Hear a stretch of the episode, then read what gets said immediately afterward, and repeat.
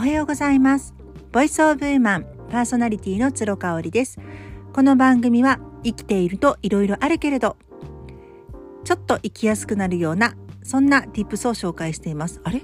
なんかはしょったな。え？明日がちょっと生きやすくなる。あれ？やっぱりアンチョコ見ないとダメですかね。すいません。グダグダで始まりまして。連休中お休みをいただきました。ボイスオブウーマンですね。またあの何人か話してみたいなって思う人がいますのでオファーが通り次第対談会もお届けしたいと思っております。今日が11月の10日。もう2023年明けて10日経ってしまいましたね。いやー私ね本当にびっくりしたんですよ。何がびっくりってもう年末年始の暴飲暴食で2キロか3キロ増えたんですよね。嫌な予感はしてたんですよ。顔が丸くなったなーっていうね。私の場合あのどうしてもこう結構バランスがあんまり良くない体型なので顔につくと一発でやばいっていうもう一番最後の難所という感じ関門だったんですけどね。なんか顔に肉ついてきたなっていう感じ今髪の毛も伸ばしてるので後ろに曰くとフェイスラインがバッと出ていい感じになるところまだ結べないっていうところもありましてうーんと思っていたらねやっぱりもう顔がね私丸くなるというかなんか長くなるというか長く丸くなるっていう感じなんですよね。なのでね、てきめんにお洋服がまた似合わなくなる。全身で見ますからね。アナウンサーじゃないから上半身だけとかそういうことでもないので上半身だけ綺麗に見えるっていうわけにもいかないわけなんですよね。だからね、あのー、私が毎日投稿してるインスタグラムで座りポーズが増えてきたらあこれはもう全身のバランスがまずいんだなって思っていただいて間違いない感じですよ。本当に。あのー、思い返せばねもう生理前の PMS ですよね。ちょっと不調とね年末年始がちょうど重なってしまってね。でまあ飲み食いも続きましたので体調を崩さないようにと思ってこうなんかね頑張って気を張っていたら食べ過ぎちゃったっていうよくわからない感じなんですけどやっぱりリラックスしないとダメですね。ストレスを追っちゃうとどんどんお肉がついてきちゃうっていう私そういう精神構造なんですよね。なのでねうーんいかんかったですね。この生理前と重なっちゃった。でもまあまあまあもうしょうがないからそれは。あの絶対体調崩したくなかったんで自分的にこうあったかいもの飲んだりあったかいもの食べたりしてたんでね。もうそれはいいということでもう諦めまして3連休ははっちゃんのアクリでフィジカル Q っていうね背中と腕とお腹あの流してもらってねめちゃめちゃ気持ちよかったですね。本当に体が軽くなってこれで少しねいい取っかかりになったかなという感じです。あとはグルテンもねちょっと年末年始は解禁してたんです。子供たちもいなかったこともあってちょっとパスタ食べたりとかねする時もあったりしてうんパンはねそんな食べなかったんですけどパスタを食べたりいただき物のお菓子がね多かったりしてやっぱ洋菓子はねどうしても小麦粉入ってますんで美味しいもの食べたりとかしてましたね。だからまあもうこれはねあのいつものグルテンフリーにしてお腹が空いたら欲しいも食べてっていうことをしてたらまあ戻るんじゃないかなとは思ってるんですけれども。うん。なんかこうちょっとガーンと太る前にあの毎日やっぱり写真撮ってますんでその辺りは分かりやすいかなと思います。だからね SNS とかであの毎日発信とかしてなくてもご自身があの着ている服とかをですね鏡の前で撮るっていうのはやっぱり大事ですね。俯瞰してみる。自分のことって自分が一番分かっていないっていうのは本当にその通りなのでうんあの鏡で見る自分だって本当かどうか分かんないじゃないですか。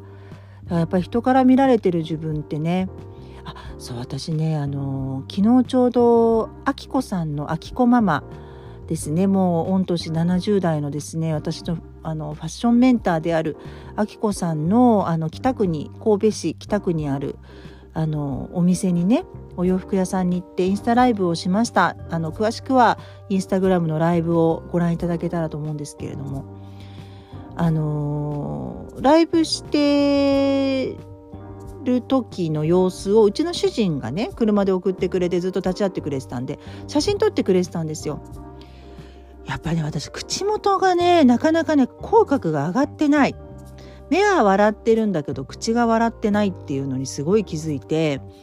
ちょっとね口元のねなんかケアをしようかと思いました。よくなんか昔こうさ口に挟んでビヨンビヨンビヨンビヨンビヨンみたいなああいうなんか美容グッズあったじゃないですか。あれもね実は持ってたんですけど捨てちゃったんですよ。全然やらないし効くかどうかわかんないから。でもやっぱりね口角が上がっててこうパッと取られた時にこう口角がグッと上がってるだって大好きな人たちと話してるのになんかへの字口になっちゃってるんですよ。うんだからあのいつもライブではさ自分の顔も見ながらできるから口角上がってると思うんですけどそうじゃない時って私あんな顔してるんだって思ってなんかやっぱすごい怖いみたいな感じでね昨年念願かなって目の下の脱脂もしてすごくハッピーなんだけどね。あのあっちを正せばこっちが気になるっていうところが、まあ、この年の美容でねしょうがないことなんですけれども。うーん。まああの47歳ですよ。もうすぐ48歳。あと半年後にね。あの年相でありたいと思うと同時にハッピーで健やかでに見られたいっていうのがあります。だから例えば40歳に見られたいとかね38歳に見られたいとかってそういうことではなくて常に元気で健やかに見られたいっていうのがあるんですよ。顔色悪いよなーみたいな感じじゃなくて元気ないよなーっていう感じじゃなくてなんか健やかでハッピーでいたいって見られたい。まあそのためには目尻のシワとかも愛嬌だよねって思えるような感じがいいよね。あの君島十和子さんっていらっしゃるじゃないですか。私 YouTube チャンネルも登録させていただいているんですけれどもあのおそらく YouTube を見てるからおすすめとかであのインスタグラムのねおすすめとかでも彼女の動画とかリールが上がってくるんですがいいよねあのバリッバリ整形してる感じじゃなくて目元にシワとかがありながらもメイクリールとか上げてらっしゃるしそのちりめんじはもまた可愛いんですよね。でまあ彼女はあの可愛いパステル系のあのグリーンとかピンクとかがお似合いになるからそういうメイクを施されていてコメント欄とか見てもやっぱりもう可愛いって言われるのよね。だからそのいわゆる昔のそのエビちゃん萌えちゃん的なエビ萌え的な可愛いではなくってなんかあの年を得てるんだけれども可愛さ可憐さがあるみたいななんかそういう人いいですよねって思うんですよ。例えばイタリアンマダムのようになんかもうあのジェンダー通り越して私は私をっていう感じであの骨格とかもがっしりされててねこう男の人みたいなおじさんと変わらないようなマニッシュな格好を着こなす方も好き。うん要は自分の落としどころを自分で満足しているかどうかってことなんですよ。君島十和子さんみたいに華奢でね日本人体型の骨格の方がやっぱりイタリアンマダムみたいな格好を目指すのはちょっと難しいと思うんです。うん、だからこそなんかこう置かれた場所で咲きなさいじゃないけれども置かれた場所がどこであるかを知っておくっていうのはすごく大事ですよね。私の場合どうだろうな今ねあのまあ懸念してるっていうか面白いなと思ったのが私3月に福岡に引っ越しますけれども私のフォロワーさんってね九州の方めちゃめちゃ少ないんですよ。これを聞いてらっしゃる方で九州の方っているのかなっていうぐらい本当にねあの北は北海道で西はおそらく四国とか山口でピタッと止まってるんだよね。うんだからまあラローブフルフルの顧客さんお客さんの中でも九州の方ってほとんどいないですねほとんどっていうかもういないだからこそアウェー感があるからこそ自由にできるんじゃないかなって思ってて主人にももう一からだねっていう風に言ってもらえてるんであ本当そうだなって思います。まあ今年年女ってことでねうさぎ年。また心機一転いろいろ新しいこともやっていきたいと思いますしもうとにかくベースは心と体が健やかであること。もうこれしかないですね。